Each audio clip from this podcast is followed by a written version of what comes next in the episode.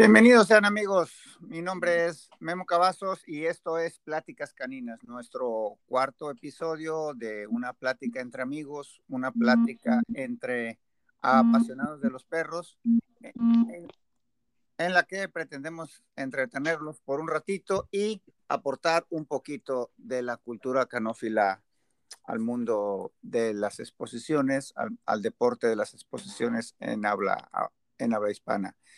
Eh, repito, Memo Cavazos desde Phoenix, Arizona. Un saludo con todo, con todo respeto para todos ustedes. Y del otro lado, en Chapala, Jalisco, Francisco Aviña. Francisco. ¿Cómo estaba aquí? Estamos listos para dar otro episodio aquí con, contigo, querido amigo. Encantado de saludarte, como siempre. Eh, y pues nada, agradecer a nuestros amigos que nos han compartido nuestros episodios. Les recordamos que estamos en la página de Facebook y en Spotify, en iTunes, en cualquiera de las plataformas prácticamente de, de donde se descargan los podcasts.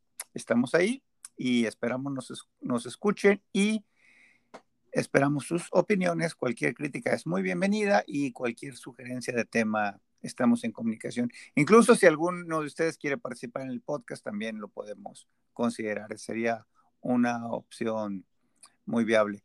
¿Cuál será el tema del día de hoy, Francisco? ¿Qué, se te ocurre platicar? Redes, redes sociales en la canófila, un tema que puede dar abasto muchos puntos. Todo eh, tratar de, de enseñarse, se puede decir, a los que nos están escuchando. Uy, no, no, no, pues un tema un tema que da para mucha polémica, que da para, para mucha conversación y me resulta muy interesante. En tu experiencia, ¿tú crees que las redes sociales benefician, suman a la canofilia? ¿Crees que le afecten? ¿Cuál crees que sea el balance? Para mí las redes sociales son un arma de dos filos. Por un lado, tienes la ventaja de poder, si tú eres creador o manejador, como creador, este, tratar de traer nuevas líneas a tu y como manejador buscar nuevas oportunidades laborales. Y en el otro lado se genera mucha polémica, a veces mucha polémica no debe salir, bueno, no se debe publicar en redes sociales, pues es el arma de dos filos, por así decirlo.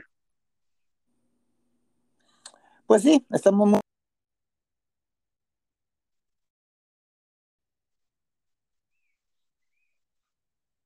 estarnos siempre positivos en, en, cuestiones de las redes sociales, ¿verdad? Lo hemos dicho, lo hemos oído por muchos lados. Si no tienes algo positivo que decir, mejor pásale, pásale para abajo, sigue viendo Facebook y dale para abajo. Cual, cualquiera es dueño de su muro y es libre de publicar lo que quiera. Eso es una realidad y eso se llama libertad de expresión. Más sin embargo, eso no significa que tú debes contestar, que tú debes dar tu opinión y que debemos de abstenernos siempre de faltar al respeto. Si vamos a decir algo, tratarlo de usar las palabras correctas y de respetar el punto de vista, tratar de interactuar con la persona que emite el juicio, ya sea como amigos o no como amigos, pero siempre pues, pues llevar la fiesta en paz. Eh, ¿Qué opinas, Francisco, de la gente, los manejadores, los propietarios que deliberadamente en algunas ocasiones vemos que hacen campañas para sus perros. ¿Qué, opinión te merece esta práctica? Que para mí, a los perros que publican mucho en redes sociales, a mi gusto hacen dos campañas. La campaña de exposiciones y la campaña en redes sociales. Para mí, a mi gusto, a mi percepción, no se me hace bien publicar días antes de la exposición o a seguir haciendo, haciendo de campaña un día antes de una exposición porque si tienes amigo al, juez, obviamente va a haber el perro que va a juzgar. Y en mi punto de vista no está, no está bien correcto. Pues es muy relativo porque pues mm, depende de la personalidad del juez si se deja influenciar o no, ¿verdad? O sea, hay muchos jueces que, que, van a hacer caso omiso de esto, hay muchos jueces que sí les molesta. A mí en lo personal la verdad es que me da igual si, si trato de ver poco el, el, asunto ese de los perros que están exhibiendo y que sé que me van a exhibir. Más sin embargo, pues a veces los veo y, y, no influyen mis decisiones, ¿no? El juez o eh, lo que debe de enfocarse es a lo que ve ese día.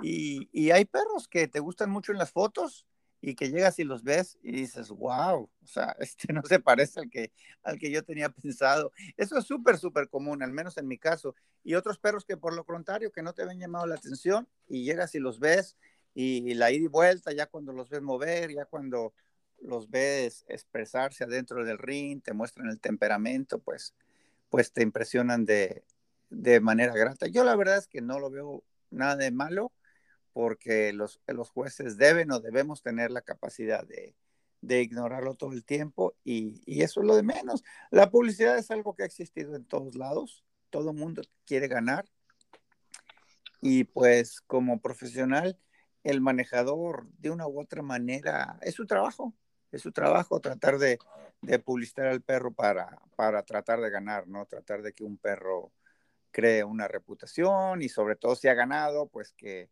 que esos triunfos todo el mundo lo sepa y pues eso es algo que de una u otra manera hacemos todos los manejadores, ¿no? ¿Y, has, has sabido tú de algún caso que ha propiciado polémica o que ha desatado algún revuelo de manera especial o, o qué, qué, piensas de ese tipo de situaciones?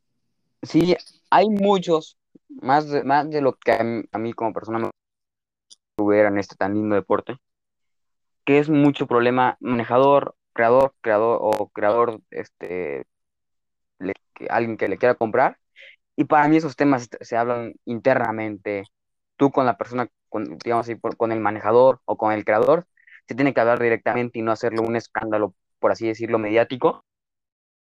Porque al fin y al cabo no, son, no es algo que, que ni beneficia eh, a la canófila en general, y en cambio si la perjudica, si si lo está haciendo muy público, no es algo que a, mi punto de vista se vea correcto. Sí, claro, cuando hay un problema entre el manejador y el propietario, ya sea por negligencia, ya sea por un malentendido, simplemente hay gente que se enoja porque le da a los perros a manejar a ciertos manejadores y no ganan como se esperan. Ven esos manejadores ganando con los otros perros y, no con los de ellos. Y pues hay gente que no, que no lo toma muy bien y se ponen a, hacer campañas de desprestigio y eso pues definitivamente está, está pues mal, ¿no? Mal, eso no ayuda. Debemos estar siempre en positivos para atraer energía positiva siempre y tratar de, si tenemos que decir algo, decirlo de, la manera correcta, ¿no? Y si tenemos que decirle algo al manejador, pues agarrar el teléfono y hablarle y decirle, ¿sabes qué pasa esto? Y pues la comunicación es una herramienta maravillosa siempre que, que se sepa usar con respeto, ¿no? Ahora te voy a decir una cosa también. Eh, bien usada, las redes sociales es, pues es una red, una manera de conectar, una manera de aprender. Ah, yo conozco algunos jueces, por ejemplo, y vamos a decir nombres, ¿por qué no? Hay una señora aquí en Estados Unidos, en Tucson, que se llama Gloria Kerr, que ella constantemente mm, comparte artículos, artículos por jueces de todo el mundo, y yo siempre me, la paso leyendo y, la verdad es que es importante saber la opinión de los demás. Hay veces que ponen frases célebres, hay, hay veces que ponen artículos, hay veces que hasta de movimiento se ponen a hablar y, y, pues es muy interesante, ¿no? Entonces, las redes sociales como todo, bien usadas, es, una, es algo que te puede traer muchos beneficios.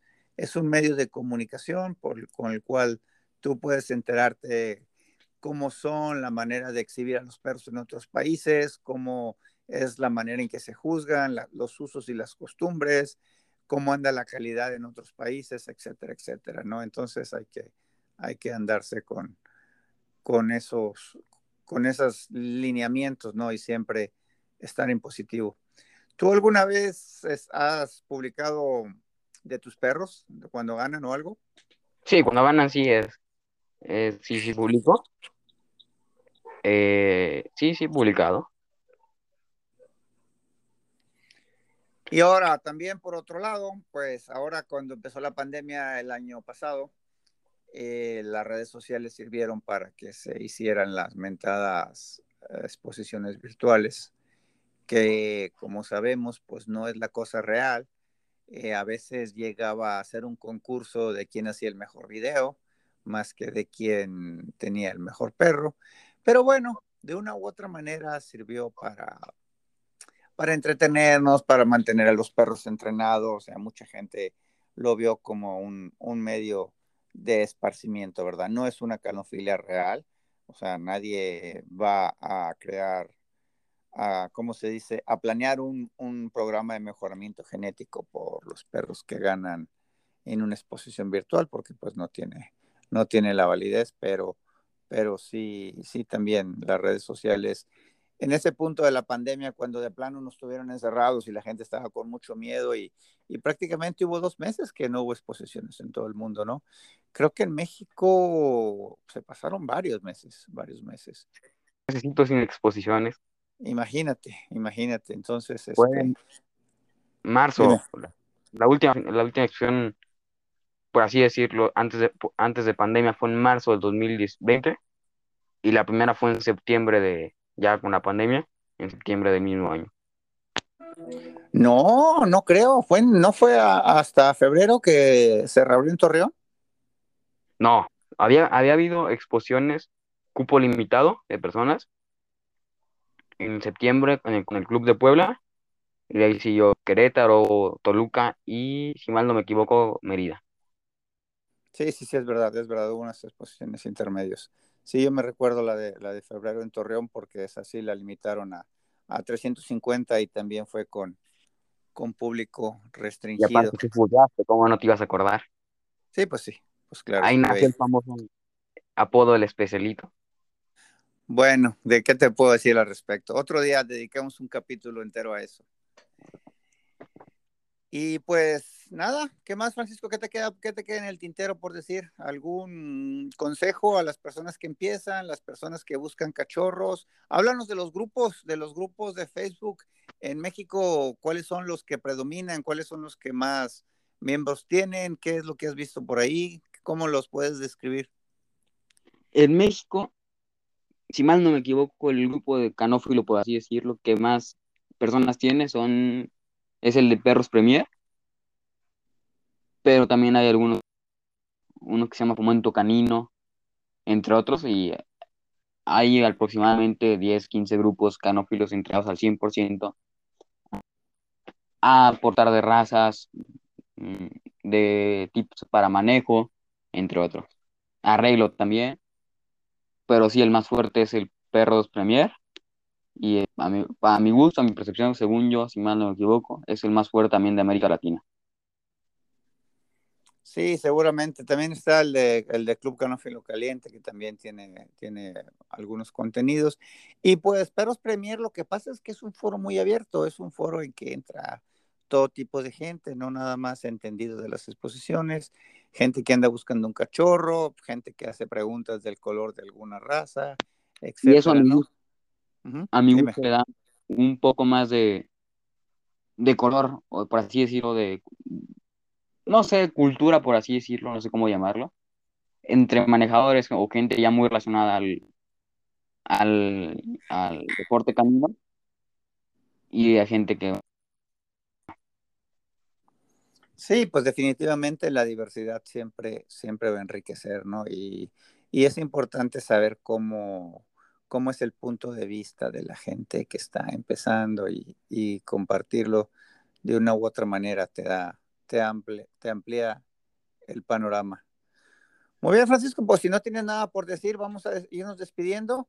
Agradecemos nuevamente a nuestros amigos que nos han compartido en las redes sociales. Ojalá que lo sigan haciendo, ojalá que sigan sus comentarios. Y es muy importante que, que nos digan qué piensan, en qué podemos mejorar Tratamos de hacer esto con mucho cariño, con mucha pasión. Sabemos que con cariño, con mucha pasión, sabemos que tanto a ti como a mí, pues siempre nos ha apasionado esto. Y pues, ¿cómo te encuentran en las redes sociales, Francisco?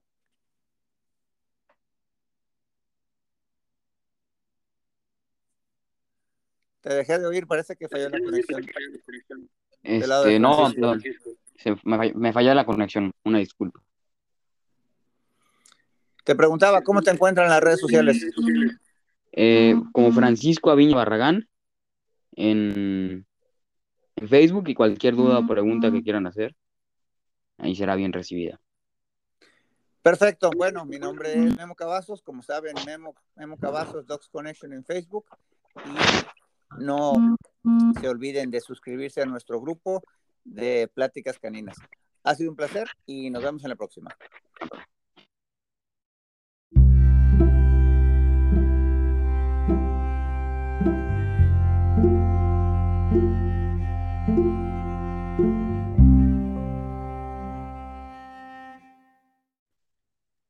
Un saludo a todos ustedes, amigos canófilos del mundo, de México y el mundo.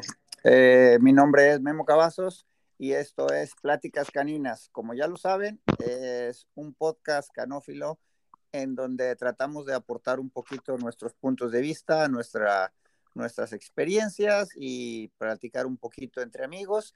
Sabemos que nadie nos escucha, pero lo seguiremos haciendo por diversión. Esta es la quinta, el quinto episodio de nuestra primera temporada y esperemos que sea, que sea un proyecto con, con una longitud considerable. Los invitamos en nuestras redes sociales, en nuestro grupo de Facebook Pláticas Caninas.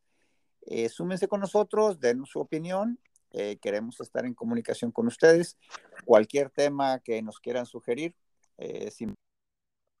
Nos, te saludo. ¿Cómo están las cosas por Chapala? ¿Qué onda? ¿Cómo andas? Aquí estamos listos para para hacer este podcast que tanto nos gusta.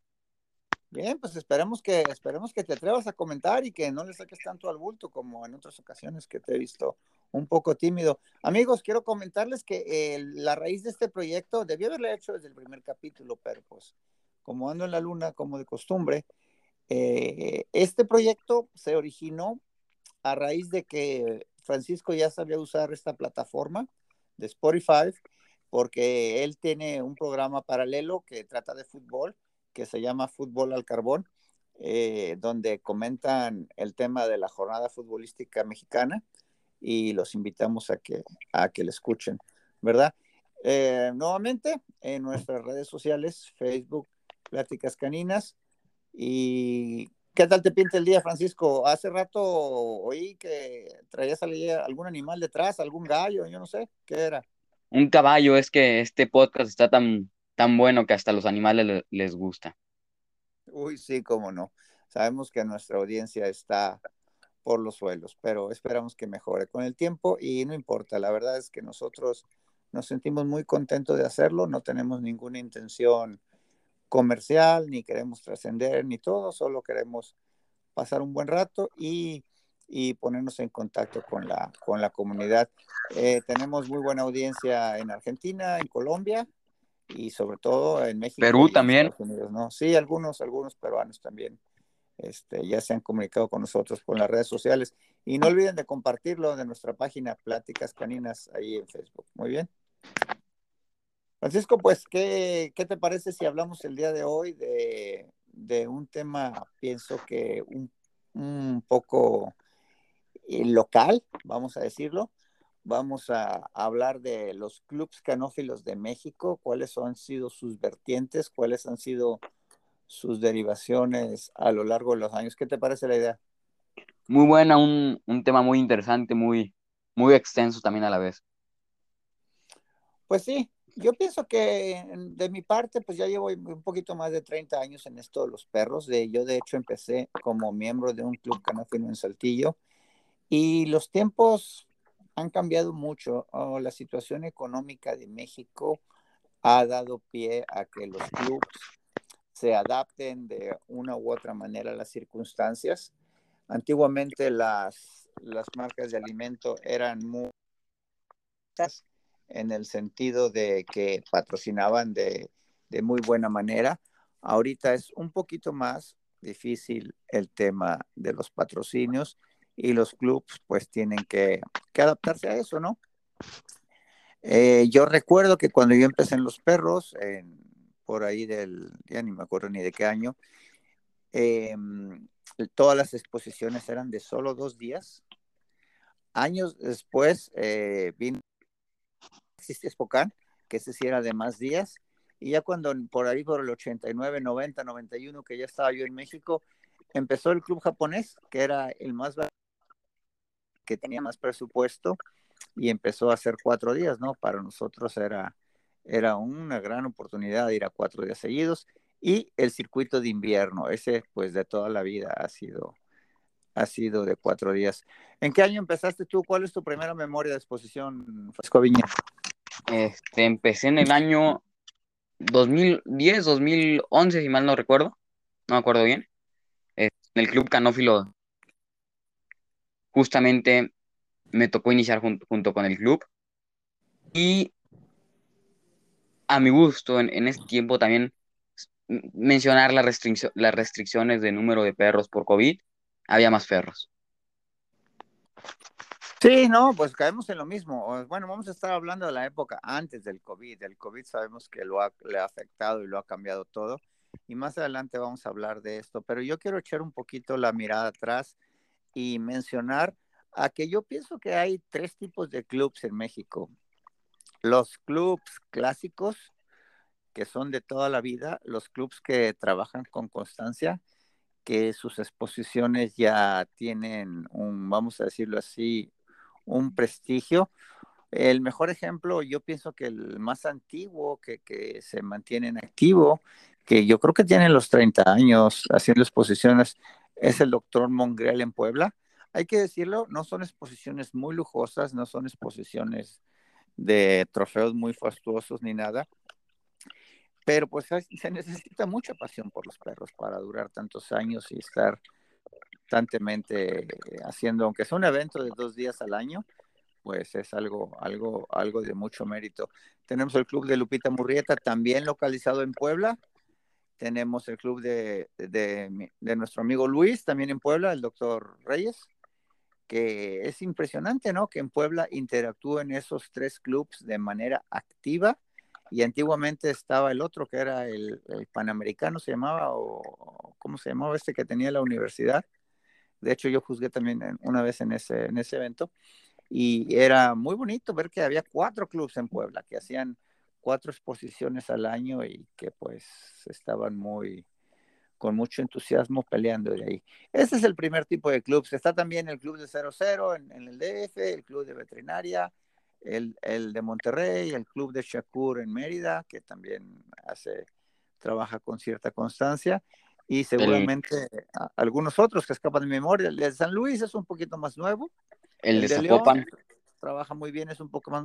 El de Zapopan es de mediano, de mediana duración, trabaja muy bien también. Sabemos que ellos hacen sus propias moñas y hacen un excelente trabajo.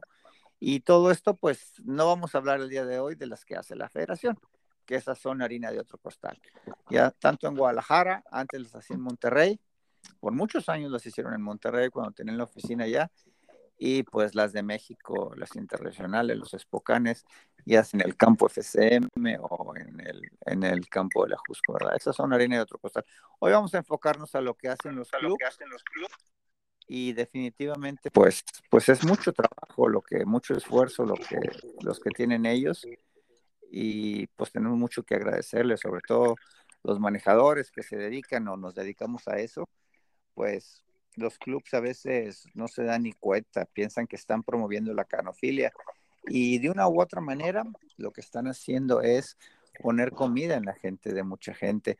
Yo me acuerdo cuando juzgué con el Lizardo Valadez, eh, gran amigo mío, y Verónica López allá en México hace un par de años, que yo les pregunté, ¿y ustedes por qué hacen las exposiciones? Si es tanto trabajo, la gente en realidad nunca es agradecida, los mexicanos no tendemos a eso, vamos a decirlo de frente. Y ellos dicen que porque le trabajo como a 15 personas. Tenían al hijo de Modesto que montaba los rines, a los de las quesadillas, una señora que les ayudaba en la mesa, otra persona que les ayudaba en el estacionamiento. Y pues a ellos les causaba cierta satisfacción poder ayudar a tantas familias, darles aunque sea cuatro o cinco días de trabajo y pues es algo, algo gratificante y cada quien tiene su, su distinta manera de ver las cosas. Ahora, hay otros clubes que desgraciadamente no tienen la visión, no tienen el conocimiento necesario, que nada más hacen una exposición y desaparecen. ¿Qué es lo que pasa? Quedan caudetas con los proveedores, quedan caudetas con federación, porque la federación sabemos que se lleva un porcentaje, que con ello, con eso ellos manejan los costos administrativos del evento llámesele secretarias, llámesele papelería, correo, toda la logística que se hace en México, quien, quien trabaja el libro de juez ya cuando se vierten los resultados, etcétera, ¿no?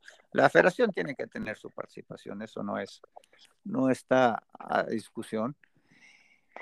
Pero yo sí pienso que la federación en este tipo de casos podría asesorar un poco. Cuando llegue un club nuevo, ellos deberían hacer un manual o deberían hacer un curso, aunque sea anual, para que estos clubs puedan hacer las cosas bien y puedan trabajar por 10, 12 años, ¿no? Porque es el caso. Yo recuerdo un, un club de Acámbaro, por ejemplo, en los viejos tiempos, un club de Salvatierra, es de esos lugares que son chicos, que se nutren de, los perros de Guadalajara. El Club de Morelia. Eh, el Club de Morelia es constante también, se me olvidó mencionarlo. Ya también tiene, yo pienso que unos 15. No, no, no, perdón, perdón, pensé en Cuernavaca. No, el Club de Morelia desapareció, desapareció, sí. Es un club que, que, es, que al no estar bien manejado, eh, al no estar bien planeado, al no tener a veces el número de perros esperados, pues se vienen abajo y no, no logran recuperarse y pues es una plaza muy céntrica, no muy que tiene a Guadalajara, tiene a Toluca, tiene a Aguascalientes a distancias. Acaban de acaban de realizar un match no oficial y creo que jalaron más de 100 perros. Sí, no, en esas ferias de Lagos de Moreno y, de los Altos de Jalisco, pueblos de Aguascalientes, de Zacatecas, se hacen buenos matches y, y esos son, tienen mucho potencial, esos son son pequeños clubs que, que pueden... Se nos está olvidando el club también del doctor Veloz en Celaya, que también trabaja con bastante constancia. El club de, ¿cómo se llama? El de Tere en Querétaro. El club de la corregidora. Sí, también ese que hace eventos muy magníficos. De los eventos que has, que has, asistido tú, este, Francisco, ¿cuáles han sido tus favoritos en los últimos años? ¿Qué, qué destacas? ¿Cómo describes a los clubs? a mi gusto, el, de los mejores clubes de, México, el de José Luis Sánchez Miñón, por el empeño y dedicación que, pone a la, hora de hacer, de hacer, sus exposiciones. El club de la corregidora, en, años pasados, años antes de COVID, era un, era un mini expocan, por así decirlo. El, club de León, una plaza con mucha, mucha afición a, a la canófila. Y ahí me puedo seguir con varios, con otros clubes. Sí, la verdad es que se, están escapando muchos, ¿no? El, el, el de San Luis Potosí. Sí, el del doctor, este, el doctor que es ginecólogo, Guillermo, no me acuerdo el apellido de los boxers. Guillermo de Rivera. Carlos Ocón en, en Torreón, en la, Laguna, que hace unos eventos maravillosos. En Monterrey hay eh. dos clubs, no recuerdo ahorita los nombres, pero... pero el Club de la Sultana del Norte, creo. Sí, trabajan con, cierta constancia. Algunos han hecho eventos eh, incluso en lugares cerrados, etcétera. Y pues todos suman, la verdad es que es, importante. El de Aguascalientes también. El de Aguascalientes. Este, el de Celaya y eh, creo el del Nevado de Toluca también. Son expresiones que son que son grandes, que, que es con mucho público, obviamente hablando años antes de COVID y a ti como manejador te, te retribuye ver tanta gente viendo tu deporte.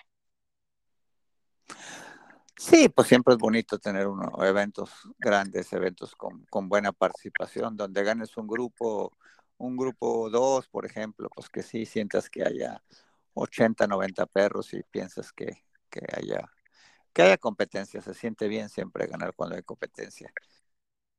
Porque bien dicen que, ganar sin competencia es fácil, pero perder también es complicado, ¿eh? Entonces, este, pues ahí hay un poquito de, material para el debate.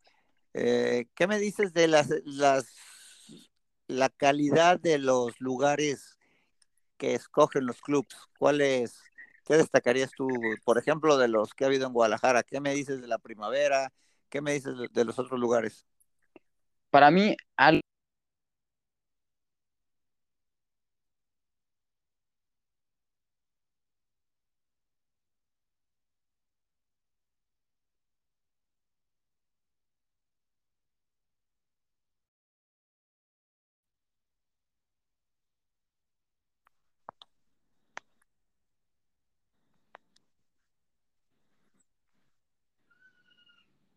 ¿Qué me puedes decir de estos lugares, Francisco?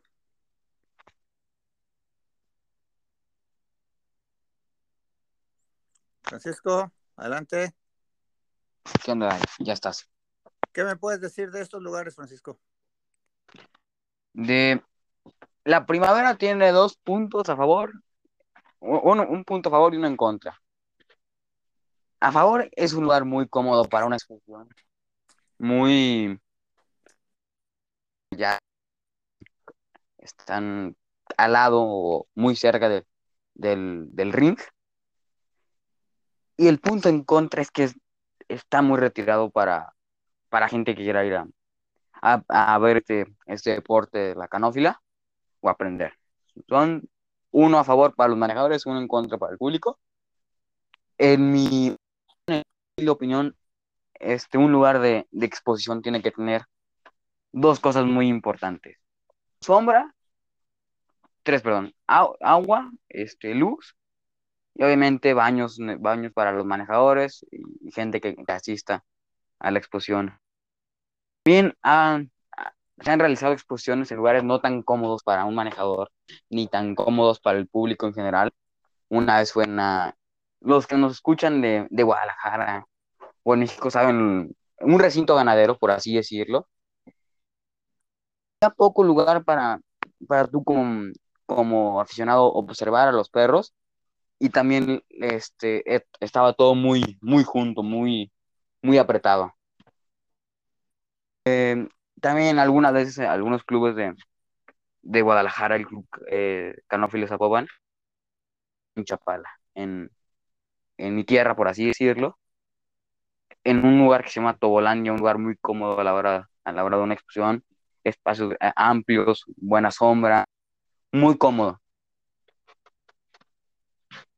Sí, a ti no te tocó, pero la federación llegó a tener su campo en, Guadalajara, era rumbo a la carretera Tesistán, y era un buen lugar, era un buen lugar donde, donde sí se, había corriente, tenía, estaba bastante arbolado, tenía buen tamaño, y el problema es que no tenía estacionamiento, esa era la limitante, que era un poquito complicado el tema de la estacionada, pero funcionaba bien, y ahí mismo eran las oficinas de federación, había una terraza grande donde se montaba el área de comida, entonces estaba, estaba muy bien, pero pues esos son, son otros tiempos, eso ya quedó atrás. La, sabemos que desde que se nos adelantó nuestra querida Lupita Reyes el año pasado, el año pasado, antepasado fue, que se, cerró, sí, hombre, víctima del COVID, una de, de, las, de las que perdimos por, por el maldito virus, se cerró la oficina de Guadalajara y pero bueno, el campo ya lo habían vendido hace, hace algún tiempo y pues esas son las, las circunstancias que rigen. Ahora hay que destacar para los amigos que no son de México que la federación en México tiene dos campos magníficos. Uno es el campo donde están las oficinas y la clínica de enfermedades hereditarias, donde hay un auditorio grande, está la escuela, la nueva escuela de medicina veterinaria, y el otro, el auditorio pequeño, el Terma Fontaden, y además de esto, hay un lugar, un recinto de exposiciones cerrado que está en el Ajusco, que es en una, la montaña que está aledaña al, sur de la Ciudad de México. Y pues nada, hay que destacar, hay que decirlo que la federación, yo no conozco este último, pero sí, eh, por las fotos y lo que, lo que he oído, pues es un lugar magnífico y la federación ha hecho un, un excelente labor en este sentido. Se acaba de realizar la primera exposición, si mal no me equivoco, de la Federación Canófila Mexicana, que fue justamente en el recinto de la Jusco, en era, en era COVID. Sí, exactamente, en la era COVID. Y nada, sabemos que hay otros países de, como República Dominicana que tienen sus propios espacios, pero bueno, en este día nos estamos enfocando a hablar de los de México. Eh, Francisco, pues ahí creo que hemos llegado a la recta final del episodio. Ha sido un placer dialogar contigo, eh, tener tus, tus impresiones. ¿Algo que quieras agregar? ¿Qué me, me cuentas? Que hacer un paréntesis para mí muy importante. José Luis Sánchez Miñón, un amigo que fabrica sus, moñas y que a mi gusto son las mejores moñas de México.